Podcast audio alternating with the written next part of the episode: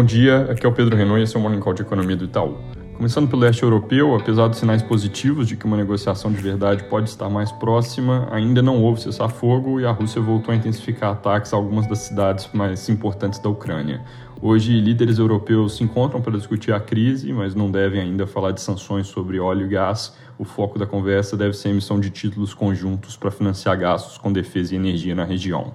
Na Europa, ontem o Banco Central anunciou o fim do programa de compra de ativos no segundo trimestre desse ano e deixou altas de juros dependentes da evolução dos dados, que na nossa leitura devem levar pelo menos um movimento de alta mais para perto do fim desse ano. Nos Estados Unidos, o CPI de ontem veio mostrando inflação ao consumidor em linha com o esperado em fevereiro, com alta de 0,8% no índice cheio e 0,51% no núcleo, ou 7,9% e 6,4% na variação ano contra ano, com alta de itens cuja inflação é mais persistente e aumento disseminado, que são coisas que não dão alívio para o Fed, que pode até começar a subir juros mais devagar na semana que vem, com alta de 0,25 pontos, mas tem uma chance boa de mudar o ritmo para 50 pontos base, pelo menos em uma das reuniões desse ano. Passando pela China, dados de crédito vieram mais fracos que o esperado, o que significa que o governo vai ter que fazer mais medidas de estímulo para chegar na meta que traçaram de crescimento de 5,5% do PIB nesse ano evolução do surto de Ômicron por lá continua preocupando, com novos casos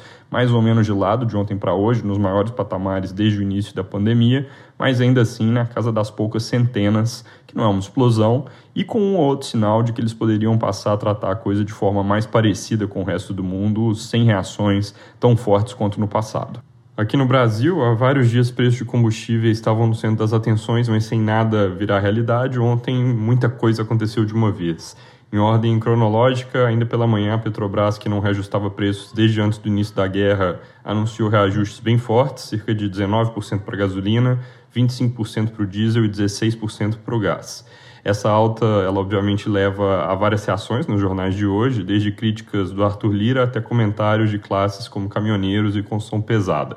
O impacto desse aumento para a inflação deve ser relevante no curto prazo, nos leva a esperar IPCA de 0,84% em março e 0,86% em abril, depois do 0,90% de fevereiro, que sai daqui a pouco e que eu já comento mais no detalhe. Isso é uma trajetória mensal que implica inflação de 12 meses, acelerando e fazendo um novo pico em 10,9% em abril, antes de começar a recuar em maio, porque lá na frente tem mudança de bandeira na energia elétrica.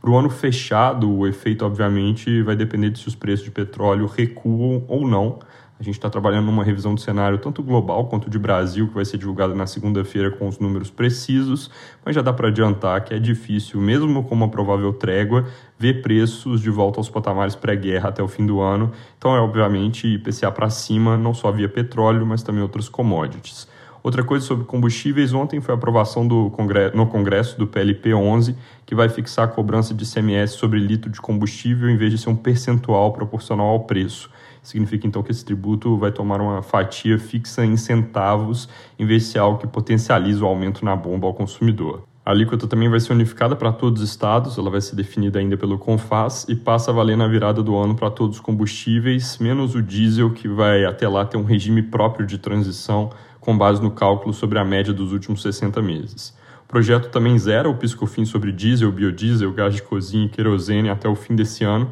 e os impactos fiscais dessas medidas na nossa conta devem ficar na casa dos 24 bilhões de perda de arrecadação, sendo 17 para o governo e 7 para os estados, onde os governadores já se movimentam para contestar as mudanças que foram aprovadas. A combinação do corte de piscofins e mudança do ICMS pode reduzir o preço do diesel em cerca de 60 centavos. Isso compensaria ali uns dois terços da alta de 90 centavos que a Petrobras anunciou ontem. Como o peso do diesel no IPCA é bem baixo, a medida tem bem pouco efeito direto sobre a inflação. É, a tramitação do texto foi rápida, passou no Senado, já na sequência na Câmara, agora vai para a sanção presidencial, que tende a ser dada em breve, dado que o governo é a favor dessas mudanças. O Senado também aprovou ontem o PL 1472, que trata do mecanismo de estabilização de preços, mas esse ainda deve ter tramitação mais lenta na Câmara e, de qualquer forma, sofreu mudanças que reduzem bastante a capacidade de um eventual fundo de estabilização porque ele passou a ser previsto para operar dentro do teto de gastos e como não tem espaço no teto, não tem espaço para ele funcionar.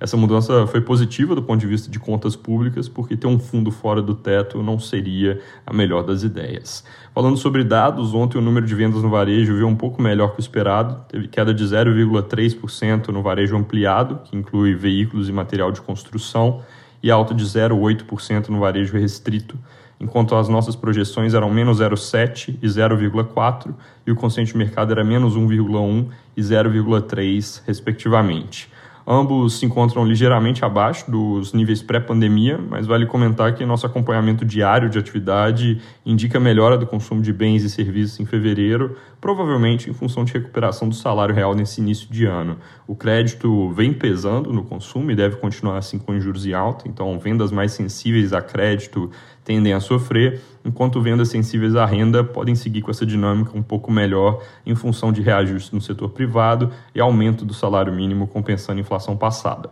Para terminar, como eu já tinha mencionado, hoje o IPCA de fevereiro deve vir com alta de 0,9% para o mês fechado, na nossa projeção, 0,95% no consenso de mercado, subindo para 10,42% na variação ano contra ano, se a gente tiver certo, com pressão de mensalidade escolar, alimentos e automóveis sendo os destaques, mas com núcleos de bens e serviços também rodando salgados. É isso por hoje, bom dia e bom fim de semana.